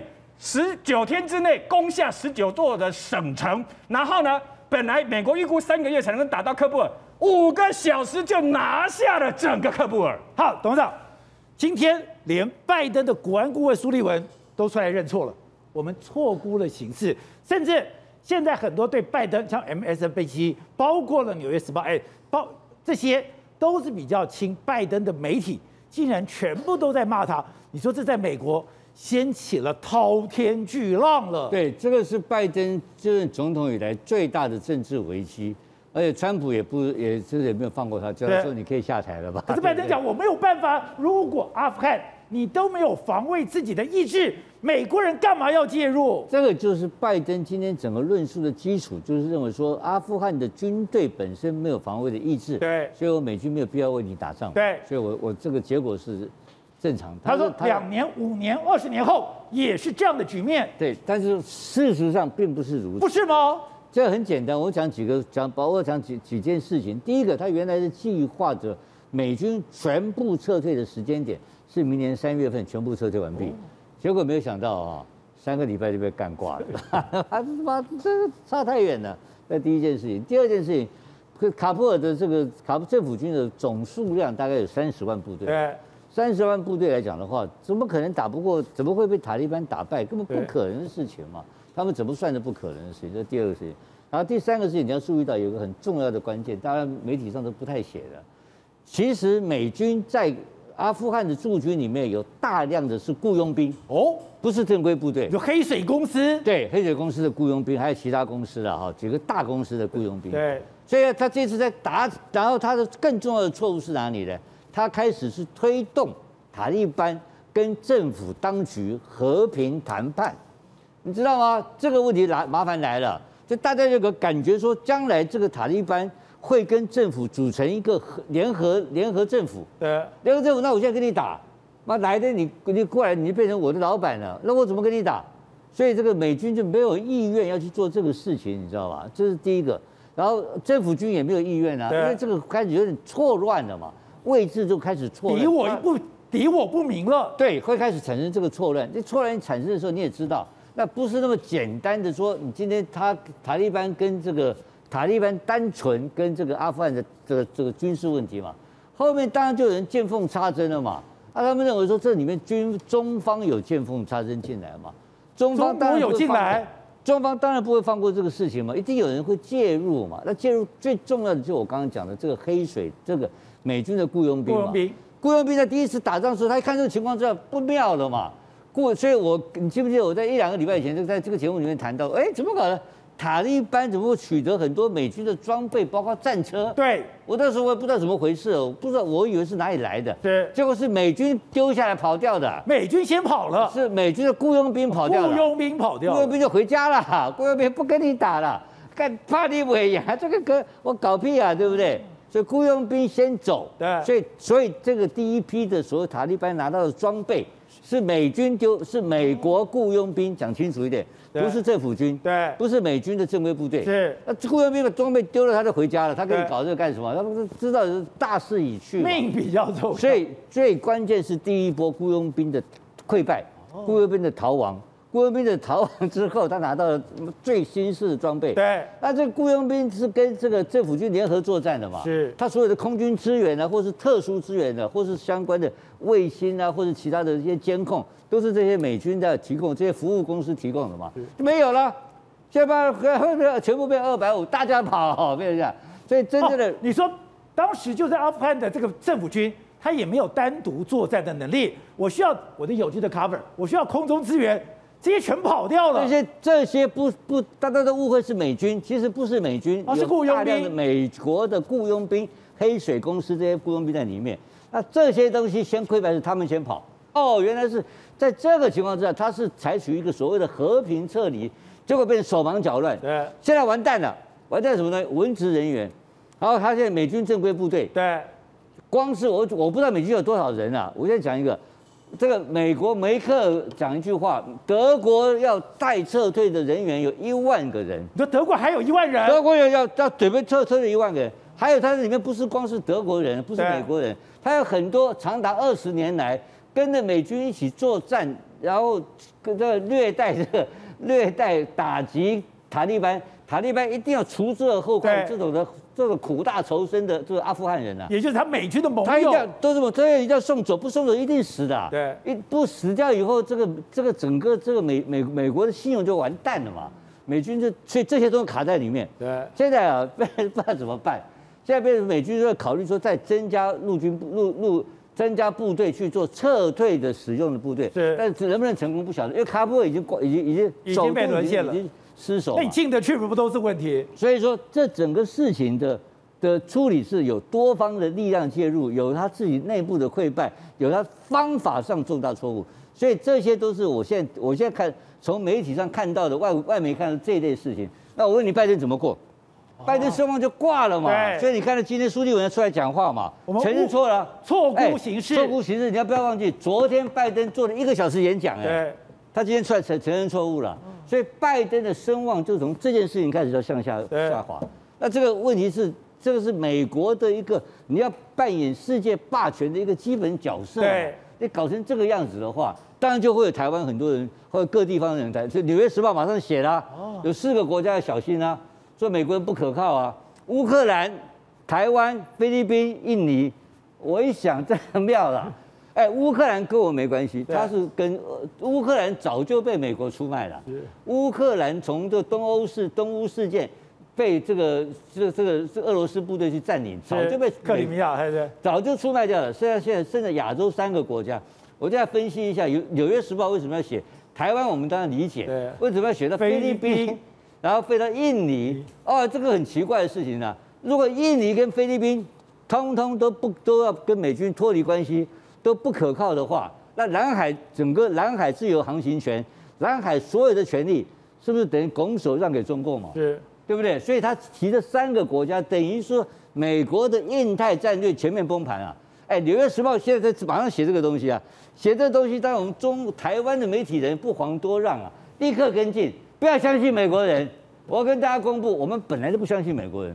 那老公要打我们，会不会打？随时会打。那来打我们怎么办？打回去啊！打嘛，不是这样打，我们一定要拼嘛。有太多历史上有太多小国为了生存跟大国作战。对，我很简单嘛。什么叫做战争的目的是取得较佳之和平条件嘛？我不跟你打，我就变成今天这个卡布尔就变成塔利班这个样子嘛。跟你打完了，我还有一个，我还有阿够沙妞呢跟你乔嘛。我说台湾连打都不打，就没得谈了，那就没得谈了。你现在蓝军这种说法、这种论述，哎呀，美国不可靠，那那那中共也不可靠，那我们怎么办呢？当然来了就是打嘛，没有什么好客气。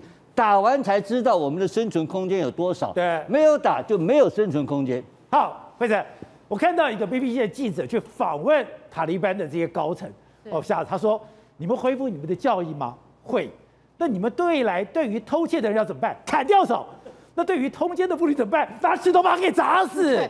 对，而且这个真的非常勇敢啊！BBC 这个很年轻的记者，他全程就是在那个录影的情况之下问对方。那我觉得塔利班他们也是有备而来啦。他们当然表面上就说啊，我们已经不一样了，我们不会再采取以前那样的严刑峻法。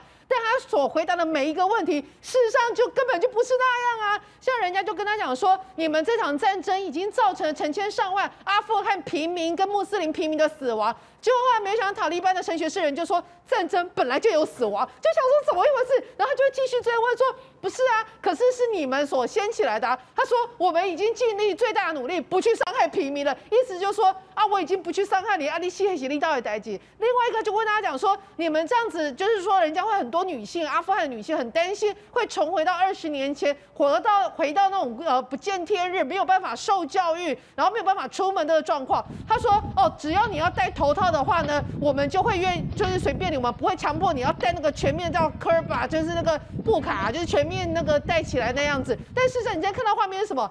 完全在路上走，你就要戴成这样啊！他说：“我不会强迫你，对，但是我们会用教义来说服你。而且你知道吗？他们说，其实他现在攻城略地一一在你的里面，就已经有女孩子因为穿着不对，然后被人家就打啊。所以这种情况，你看这其实是非常可怕。我其实有在看，我在那个斯里兰卡机场看过这种状况。你知道他怎么过海关吗？”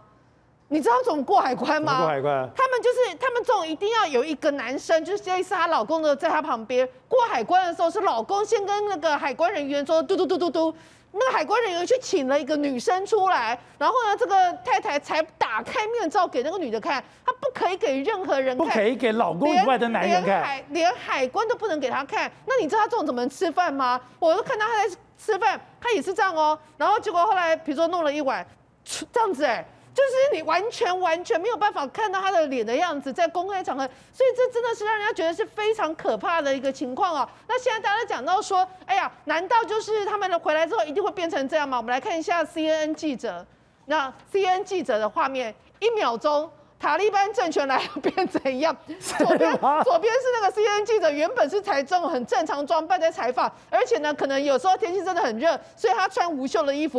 右边就是塔利班已经到喀布尔之后，马上换装，他马上改造型，连一个外国记者都必须要马上改造型，这就代表了你就知道说这个国家他个塔塔利班政权为什么让人家闻之丧胆的那种情况。那除了中那个啊阿富汗的这个妇女觉得很害怕之外，现在也有一些陆续的话。画面出来，其实让人家就觉得说，为什么人家会把这个比成是所谓的西贡时刻？因为我们都知道，当时在一九七五年的时候，美军在撤离的时候，那一种兵荒马乱，然后大家啊非常爬，急着爬的那个军机要离开啊西贡的那个画面，现在其实一样的也场景又再次上演。这主要就是阿富汗人，他们甚至就哭喊，你看。拿拿枪对着他是谁？今天是美军哎，对，所以对阿富汗人来讲，他其实也很错愕。你不是这我们二十年的朋友吗？你不是在这边帮助我们二十年吗？为什么到了这个时间点，我们最要最需要帮忙的时候，你却是拿枪对着我们？另外一个画面看了让人家也觉得很鼻酸。什么鼻酸呢？他们所有人希望挤到飞机里面，希望可以搭到飞机，赶快离开这个地方黑暗之地，就没有想到他们搭不上去。但是你看。多少人？六百四十人挤到这边，飞到卡达去，根本没有办法想象有这架飞机可以待这么多人。可是你知道吗？另外一个镜头转到什么？没有想到是美国的军犬，人家是每一只军犬都有自己的位置，所以这也是为什么他们会认为阿富汗人有在哭喊说我们的人啊，阿富汗人比不上美国的军犬，就会让掀起那一种呃不舒服的感觉。另外就是在他们机场上，你现在看到所有的画面都是他们这个其实就是美国的军队在撤离，每一只军犬都被了带得好好，当然因为其实他们是有军职在身份。最重要一件事情是，现在有很多画面，你看到他在飞机那一边，多少阿富汗人？你看远眺，你看很多细细麻麻小点，这些小点是什么？全部都是想要离开的阿富汗人，没有没有没有办法的离开，就站在那个机场上，死也不肯离去。你知道为什么吗？因为这有可能是他们唯一一个机会，可以回到一个相对安全跟文明的国家。但是现在看起来真的是越来越难了。好，另外就是。阿富汗现在这个事件已经牵动所有的国家。刚刚讲到了中国跟美国之前，哎，是没有通话管道。对。现在布林肯跟王毅现在密集在通话。对。连俄罗斯都进来了。没错，因为这次的阿富汗之变，现在牵动非常多的国家，中国、美国、俄国，甚至印度、巴基斯坦，全部国家都被牵在这里面。因为这是个非常重要的地缘政治的问题。那原本美国跟中国几乎没有沟通的这个管道之后，现在因为这一次的阿富汗的问题，美国看来也是没在休的状况之下，王毅就跟这个布林肯通话。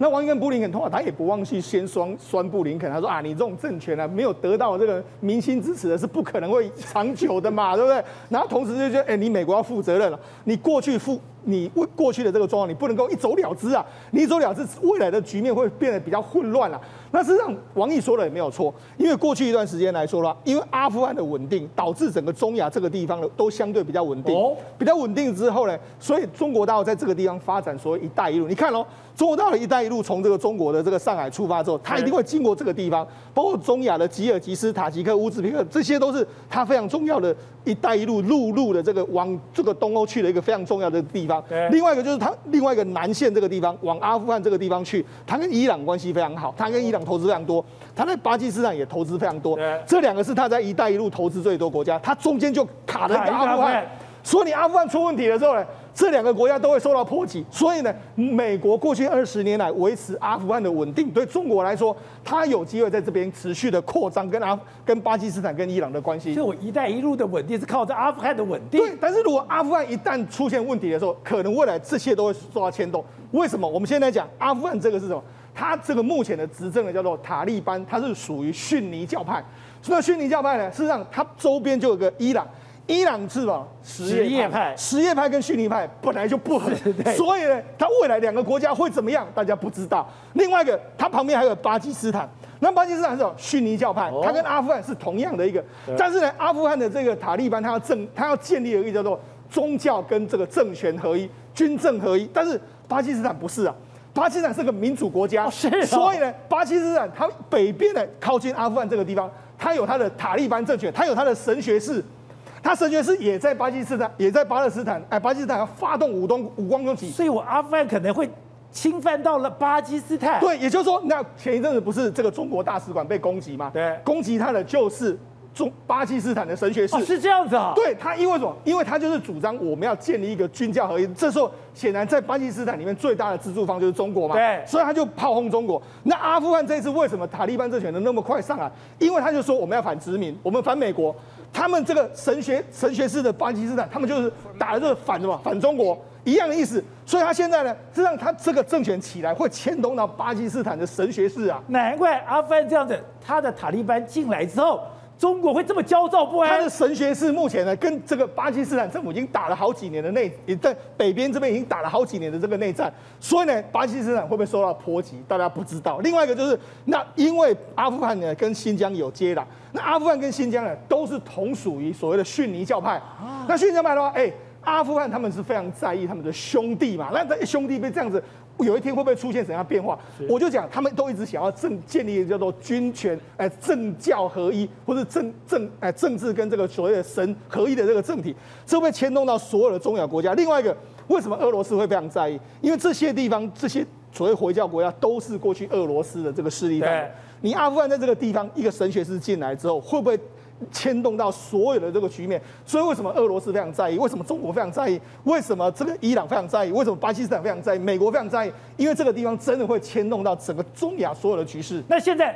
拜登真的踢到大铁板，这很惨吗？这一次对拜登来说的话是伤害到，为什么？因为其实美军的撤退的状况比大家预期都要更快，尤其是原本大家预期说这个美国呢，这个九一一之前要完全撤完，结果没想到到现在为止。八月底都还不到，他就已经被迫要离开。所以当然了，对美军来讲的话，在这一次阿富汗二十年是完全打水漂。但是他离开之后呢，我觉得对美国来说是个解脱。哦。但是相反呢，他把这个问题丢给了这个周边所有的国家。未来你神学式政权要怎么跟周边的国家打交道，或是未来跟中国、跟伊朗、跟巴基斯坦的关系要怎么解决，这都是未来中亚局势最大的变数。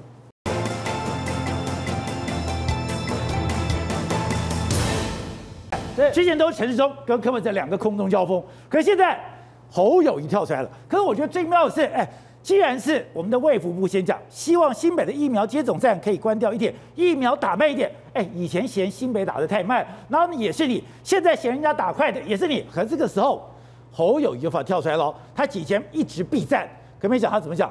他说要达到群体免疫，疫苗不可以有空窗期。货到哪去了？宝杰哥，什么都先不要管。侯友谊，你先不要看，陈时中，你都先不要看。观众朋友，导播我们特写这句话，光是这句话我就无法理解了。疫苗打慢一点，到底是什么意思？蔡英文总统不是叫我们打快一点吗？不是要赶快集体免疫吗？对啊，七月底说要打到二十五趴，现在我们已经三十几趴了，三十几趴，不是八十几趴，现在才三十几趴，你还要继续打？没有到疫苗是事实，可是你过去是怎么讲侯友谊的？等一下我们再回来看这张，我先给大家看上个月是怎么样侯友谊的。包含了新北市的民进党市议员讲说：“哎呀，侯友谊啊，现在新北市还有很多的疫苗没有打，拜托哦，新北市什么东西干什么东西啊？打快一点啊！新北市会不会啊？而且怎么讲呢？说侯友谊是脑子不好，修什么都没有用，用词这么的凶。哈，新北市的市议员直接刁市长，你打太慢了。新北市的民进党的市党部也一样。哎，请问侯市长，是疫苗不够，还是你不会打？”就笑侯友谊不会打，侯友谊说没有啊，我就尽量打啦。还有量是因为他忽然量很大啊，那我现在赶快打，赶快打。好，这是七月二十八号，七月二十号，宝杰哥，我们现在是八月中啊，八月中，八月中突然哎转身一变以后，变成是拜托新北市你不要打那么快，你打慢一点，这像什么？就像我叫我儿子说。为了让你长高长胖，请你牛奶多喝一点，饭多吃一点。好的，爸爸，我开始吃饭了。吃完以后，我讲说：哦，你怎么吃三碗啊？你吃慢一点，你吃少一点。不是你叫我吃多一点的吗？不是我们的总统跟指挥官叫大家多打一点吗？观众朋友，重点在什么？就是因为现在缺疫苗嘛。AZ、莫德纳已经快没有了，只剩高端 BNT 还没到。这是没有疫苗，你怎么会叫地方去收掉一个接种站呢？而且那个接种站其实也不是什么高楼大厦，它就是一个接种点而已嘛，就是诊所而已嘛。你把它收掉干嘛呢？你应该赶快拿疫苗，然后让我们的施打能够赶快上来。宝杰哥，你知道吗？我觉得你的嘴巴以前不要这么秋，其实大家也就算了。你以前嘴巴这么秋，你现在还要找人家麻烦。对，所以我就讲了哈，这个是完全错误的，因为其实它只是接种地点，有疫苗就打，没有疫苗接种地点还是做他的事情，它是诊所啊。它是其他的业务啊，它可以看病人啊。你今天将要收掉那个接种是什么意思呢？我们现在目前全台湾的接种率到三十几，可是宝杰哥这两天你有没有看到澎湖说他吃饭隔板要拿掉了？大家就讲说陈时中也反对啊。可是你知道吗，宝杰哥，澎湖现在目前的第一季接种率到多少？你知道？多少？百分之七十六了。这么高？澎湖七十六了，所以澎湖早就已经超过六成五的门槛了。他想试看看，澎湖这么高啊？拿掉。对，所以澎湖已经七十六了嘛。澎湖已经七十六了，我们现在新北市。才多少？全台湾才多少？还叫你打慢一点？就叫他打慢一点呢？你应该讲说啊，大家都打得很快，效率都很好，民众也愿意接种，通知你就打。我努力的去抢疫苗，人家韩国不是也跑去美国抢莫德纳吗？BNT 不是还在德国吗？你要去催货，而不是叫地方打慢一点。好，那今天讲郭台铭的太太最近一揭露他，他跟他女儿的动态，他在慕尼黑，哎，这代表郭台铭他的小孩，他的老婆。现在还在德国盯这批货吗？从郭台铭八月三号出发到现在，郭台铭第一个他把自己的货给盯到，然后他所拿的那个 Comirnaty，他现在大家知道说，原来 Comirnaty 就是他的品牌，大家不要对于这个东西有太多的意见。可是重点哈，我跟大家讲，八月九号、八月十一各有八十七万剂的疫苗火台湾的已经生产线动下去了，八到十天可以做好，所以你看这两天就要完成了。完成之后，两天完成了。对，完成之后，他必须要放在那个地方静置三个礼拜。所以宝杰哥很清楚的，就是九月十二跟九月十四，否台湾的疫苗就可以完成。没有意外的话，九月中就可以送来了。但是送来之后，我们的指挥中心跟食药署它要封监三十天，对，时期时程如果可以缩短的话就有办法。可是刚刚会有一在急是急什么？你这样一算，十月中才能打，对，可是学生要开学啦。小朋友要开学啦！新加坡八月十号已经可以走进接种站，十二岁以上国中生、高中生可以打了。新加坡十二岁以上都可以打了，十二岁以上直接走进去不用预约，所以这个时候当然会很急啊。所以郭台铭他今天也知道，民调告诉你，现在目前大家最想打的，你不要再讲说啊，高端很好很好，你看一下民众目前最愿意施打的疫苗，这骗不了人的嘛。高端有没有人要打？真的有六趴，六趴。可是 BNT。三十九点三是最高的，然后莫德纳也是三十七点六，AZ 十六，这就是民众的意愿。所以郭台铭他在讲说，BNT 的疫苗他已经去想办法买了，还有台积电加实际总共一千五百万，可是他要分批到货。再把这个问题来了，如果我们刚刚所讲的那一百七十四万否台湾的疫苗之外，又有人他订的货不是否台湾的，可是他是原厂德国制的，只是标签不合台湾的话，我们要不要买？可以抢吗？我们该不该抢？这个就要叫陈时中部长去决定了。如果有的话，他如果愿意的话，我们其实有可能在我们台湾，我刚刚讲的郭台铭所买的这前两批一百七十三之外，另外还会提前来大量的 BNT 的。好，正好，现在对台湾来讲，或对民进党来讲，除了这个疫苗没货是非常头痛之外，我没有想到五倍券的风波居然这么严重。五倍券真正风波是来自于哪里？是来自于民进党内部对于苏贞昌内阁的反弹嘛？而且除了苏苏贞昌内阁之外，主要反弹就是什么？就是苏贞昌嘛。我们刚刚跟大家讲过，那一篇蔡慧珍的独家最大最大的核心是什么？他就讲嘛，郑国会直接讲，我不要当苏贞昌的细汉呐。为什么我不要当？因为苏贞昌没有把给没有给派系任何资源嘛。这东西就是苏贞昌一手抓最大的问题嘛。我我回顾苏贞昌，苏贞昌过去我们讲他公营事业一把抓，然后国营事业一把抓，对不对？苏贞昌有被记者公开问说：“哎、欸，苏院长，你这个公营事业人事一把抓，你到底有没有尊重总统？”你知道苏贞昌怎么回？他说：“公营事业本来就是行政院长核定啊，不会由总统府插手啊。欸”哎，他可以公开讲这个、欸，正常来说会尊重一下吧？说：“哎、我会跟总统讨论，总统也知情等等。”他直接一副就觉得这是我的权利，不会由总统府插手。今天最夸张事情出来，没有总统府智慧的余地吗？没有，他直接讲的是行政院院长核定嘛。那更夸张来了，今天哦，刚刚出了一个独家，明天有八位警政呃警察局局长，彰化、基隆、南投、屏东、澎湖、台东、金门、连江警察局局长哦，名单流出来，为什么流出来？因为苏贞昌要提前会见他们，所以这个名单哦被媒体流出来，结果呢，马上就有警员说。没有这个惯例嘛？你过去要么就是做，要么就是那个内政部长跟警政署长一起来会见，要么就是尊重地方地方县市首长的权利，对不对？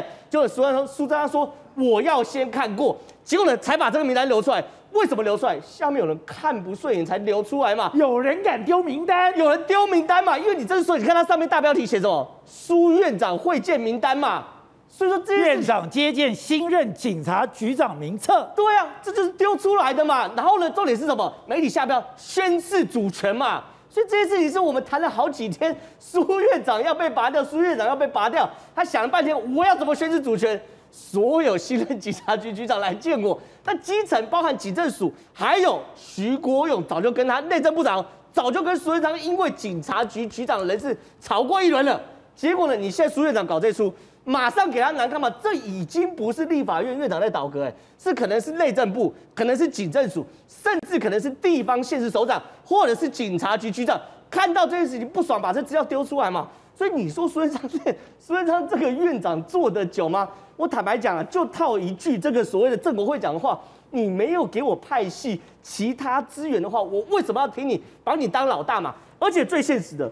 苏贞昌民调已经死亡交叉嘛？你过去在高点的时候，二零二零年四月的时候，大家睁一只眼闭一只眼。哎，拜托，你现在满意度是四十五趴，不满意度是五十一趴，我当然不会去继续提你这个院长。所以呢，我一直认为这个五倍券争议跟我、跟你还有跟观众朋友一点关系都没有，一直以来都是民进党内部的大问题，内部的冲突，当然是内部的冲突嘛。民进党内部对于民进党来说，他们一直说这叫做派系共治。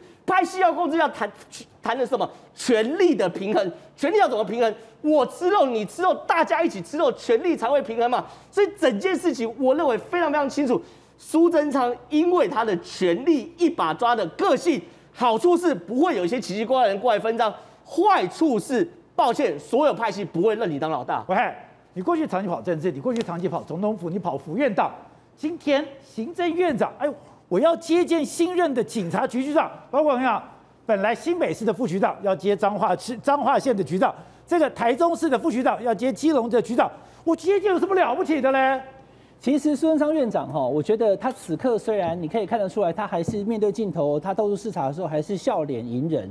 特别是在礼拜一跟民进党立委见面的时候，很多民进党讲说：“哎，苏贞昌怎么又回到那个二零一九年刚刚接阁揆的那个样子啊？哈哈哈，跟大家笑嘻嘻的样子。”其实我觉得他有非常强烈的危机，危机感。他内心觉得说：“哎，怎么会？我老大礼拜三我去官邸跟他讲这个五倍券，他跟我说 OK，叫我沟通，然后马上英系立委全部造反，通通贴图弄我。然后呢，民调跟我讲说，民进党中央讲说六成支持五倍券，宝杰哥。”一个超过六成的政策，不管谁反对，一定弄下去的，谁会退啊？六成呢、欸？所以显然，民进党中央的六成支持五倍券这个民调可能也有问题，所以才会苏贞昌被逼到墙角。苏贞昌从去年，应该说是今年，哦，就是这两年以来，有关于公投的案子。他就一直觉得说，哎、欸，我不要跟公投绑在一起，所以我不提对岸，你记不记得？不提对岸很严重吗？那时候民进党的包含了柯建铭都觉得说应该提对岸啊，哦、国民党提了这个反来猪，我们要跟他有对岸。苏贞昌就一路反对，为什么？他有心魔，我刚刚讲的，他的心魔是什么？如果我提对岸，然后最后公投过了，我是不是等于被反对了？如果我不提对岸？就算公投过了，跟我没有关系啊！莱猪是谁？谁谁是蔡总统啊？那今天你说谈那个那个那个那个大谈早教是谁？那是赖清德啊，跟我无关啊，与我无关。啊可以唱阿龙那个歌啦。所以其实苏贞昌他就是因为不想要提对岸，开始从那件事情之后，他跟民进党团之间立委的距离就拉开了。所以这一次的五倍券事情才从头到尾，其实民进党里面有群主，群主早就在这个事情公布之前，不断的讲说，哎妈哟。不要按照去年哦，拜托行政院的这个联络人，你要告诉院长，不要秘书长拜托你一定要告诉院长，我们不要这样的地方的声音都不要。但是孙院长还是照弄，所以才会弄到最后，小英这看起来是没有出手，可是英系的这个立委还有正辉全部一起出来，所以我说孙昌院长他其实内心现在目前应该相当的害怕。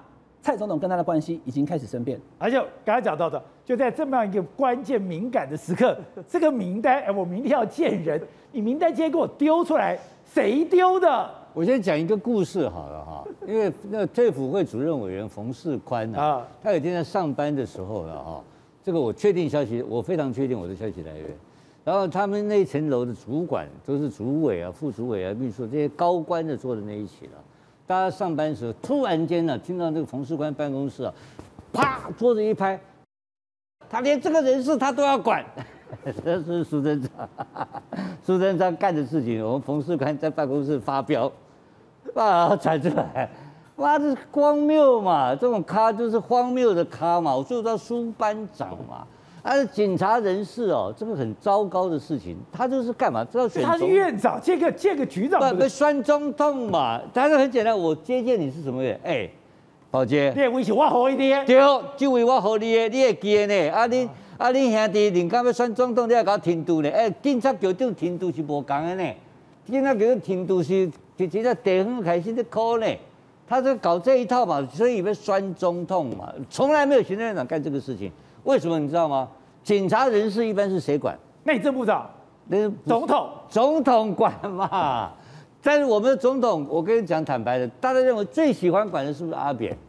阿扁不管这个东西，阿扁是最授权的总统，对警察人事完全授权了。真假的？当时的的警政署长是谁？是侯友谊啊。内政部长是谁？苏家全啊。我我都这样直接问过啊，我跟你讲，侯友谊的文人事案，他们每一个礼拜署长跟部长会见一次面，一个礼拜见一次面，然后人事案放到给苏家全，苏家全就看都不看的，邓一，那就上边了，不经过院长直接直接就过了，总统从来没有批驳过，这个时候阿扁是多么会抓警察人事的人啊，充分授权。没有人这样子干的，从来没有行政院长管过警察人事，全台湾第一例，这这就是这种事情，所以啊，搞得天怒人怨，警察里面人仰马翻。